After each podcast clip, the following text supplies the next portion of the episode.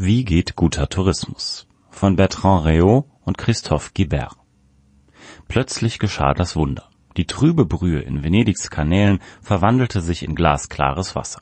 Die Touristen waren aus der Stadt im Lockdown geflüchtet, die normalerweise von Besuchern überrannt wird und von fabrikähnlichen Kreuzfahrtschiffen umzingelt ist. In jenen stillen, unheimlichen Tagen Ende März war zu ermessen, was für spektakuläre Auswirkungen ein ungebändigter Tourismus selbst dann noch hat, wenn er eine Weile ausfällt. Traumhaft nah schien eine Welt, in der die Menschen ihre freie Zeit für Aktivitäten nutzen, die dem Planeten weniger zusetzen. Das Feindbild war ebenso schnell ausgemacht, der Massentourismus. Hinter der Scheinevidenz dieses Befundes, den die ganz reale Überfrequentierung bestimmter Reiseziele wie zum Beispiel Barcelona, Venedig oder Dubrovnik bestätigt, verbirgt sich ein gnadenloses Urteil. Der Tourist ist immer der andere, Idiot des Reisens, nennt ihn der Soziologe Jean Didier Urbain. Ein Herdentier, invasiv und vulgär wie der die Flüsse heimsuchende Katzenwels. Wo es in Massen auftaucht, ruiniert es in kürzester Zeit die authentische friedliche Landschaft, die sein Gegenbild, der Reisende, so gern betrachtet. In diesem Kontrast artikuliert sich die Angst der gebildeteren Klassen vor der Überbeanspruchung und Vermassung von Privilegien, die sie früher einmal für sich gepachtet hatten. Wenn man die kommerziellen Aspekte beiseite lässt, geht es in der Tourismusfrage vor allem um die sozial definierte Zeit und deren Inhalt hier die begrenzte arbeitsfreie Zeit der unteren Bevölkerungsschichten, dort der pädagogische Wert, mit dem die gehobenen Klassen ihre Mußestunden aufladen und mit dem sie sich von anderen abheben. Auch wenn die Horrorvorstellung eines Charterflugterminals zu Beginn der Sommerferien es nicht vermuten lässt, der Tourismus hat aristokratische Wurzeln Einst nannte er sich Grand Tour, eine britische Erfindung aus dem späten 17. Jahrhundert, die es jungen Adelssprösslingen ermöglichte, sich mit Vorliebe in Italien durch Erkundung der Baudenkmäler, Sitten und Gebräuche anderer Länder zu bilden und außerdem fern der heimischen Blicke über die Stränge zu schlagen. Nebenbei lernten die Erben, wie man erbt, nämlich indem man sich sprachliche und kulturelle Fertigkeiten aneignet, die man später als adliger Titelträger nutzbringend anwenden kann mit dem Aufkommen der Badeorte und der Ausflugskultur weitete sich diese Praxis im 19. Jahrhundert auf das Bürgertum aus. Trotzdem blieb der Tourismus zunächst noch ein Privileg der besonders Vermögenden.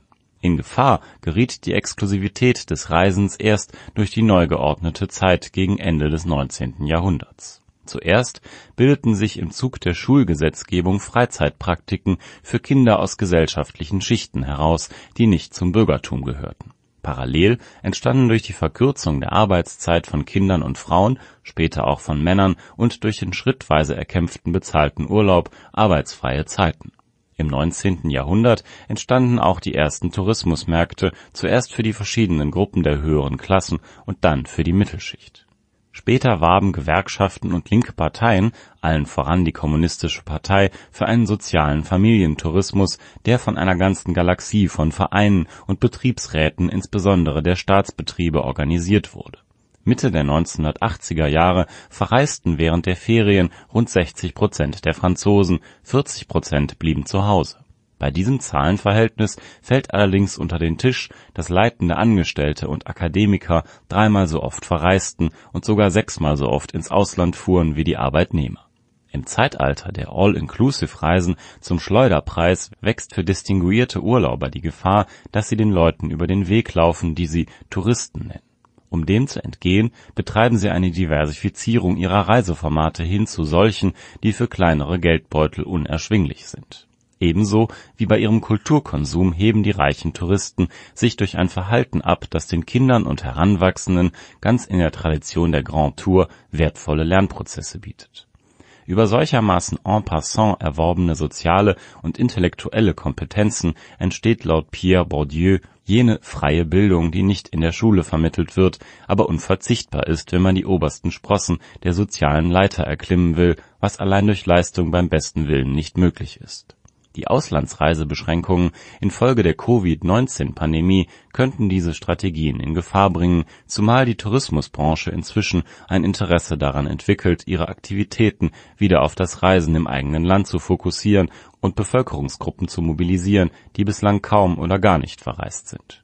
Neben der überall anzutreffenden sozialen Hierarchien gibt es eine internationale Hierarchie bei der Abhängigkeit vom Besucherzustrom Unter den Ländern mit den höchsten Tourismuseinnahmen (USA, Spanien, Frankreich, Thailand, Deutschland und Italien) gibt es Länder wie die USA, in denen die Branche nur einen kleinen Teil des Bruttoinlandsprodukts ausmacht (7,8 Prozent) und andere wie Thailand, für die der Tourismussektor lebenswichtig ist (22 Prozent). Wer sein Land als Traumreiseziel etablieren will, um sich einen Teil der 8,9 Milliarden US-Dollar zu sichern, die der Tourismus jedes Jahr abwirft (10,3 Prozent des weltweiten BIP), muss dafür einiges leisten. Dass Marokko 2019 insgesamt 13 Millionen Touristen begrüßen durfte (2012 waren es noch 9,5 Millionen), war das Ergebnis einer Regierungsstrategie. Doch es genügt eine geopolitische Verschiebung, eine Anschlagsserie oder eben eine Pandemie wie Covid-19, und schon ebbt der Besucherstrom ab oder versiegt ganz, wie in Tunesien zu Zeiten des Arabischen Frühlings Länder, die Touristen in großer Zahl in die Welt hinausschicken, gewinnen beträchtlichen Einfluss auf die Einreiseländer. China, das allein im ersten Vierteljahr 2019 rund 80 Millionen Urlaubsaufenthalte jenseits seiner kontinentalen Grenzen generierte und, zumindest vor Covid-19, zweistellige Wachstumsraten in diesem Bereich verzeichnete, nutzt diese Einflussmöglichkeiten als Softpower Entsprechend schwer würde es Frankreich als dem beliebtesten europäischen Reiseziel der Chinesen fallen, sich mit Peking zu entzweien. Immerhin könnte es rund 2,2 Millionen chinesische Touristen ganz oder teilweise verlieren, die 2018 Frankreich bereist haben. Dasselbe gilt für Thailand, Vietnam oder Japan, die seit mehreren Jahren immer mehr Gäste aus China empfangen der Tourismus ist nicht nur eine geopolitische Waffe, sondern gibt der Staatsmacht auch ein Instrument zur Kontrolle der eigenen Bevölkerung an die Hand. Peking fördert und organisiert den Ausbau des Inlandstourismus, was die Chinesen im eigenen Land zu besichtigen haben, bestimmt die Partei. So klassifiziert sie die Sehenswürdigkeiten nach einer Rangordnung 5A für die verbotene Stadt in Peking und die Chinesische Mauer, gefolgt von 4A, 3A und so weiter, die den Patriotismus stärken soll zum abrupten Stillstand infolge des Coronavirus kommt eine eher strukturelle Entwicklung hinzu, die mit der wachsenden Sorge um die Umwelt zusammenhängt.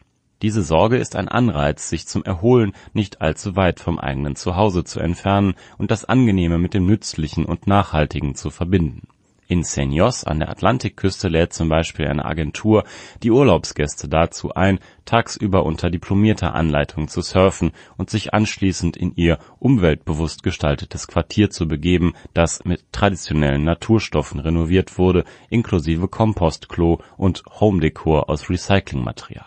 Auf den Tisch kommen natürlich nur Lebensmittel aus regionaler Erzeugung und mit kurzen Lieferwegen, das ist der schlichte und erhabene Luxus eines Lebens im Einklang mit der Umwelt.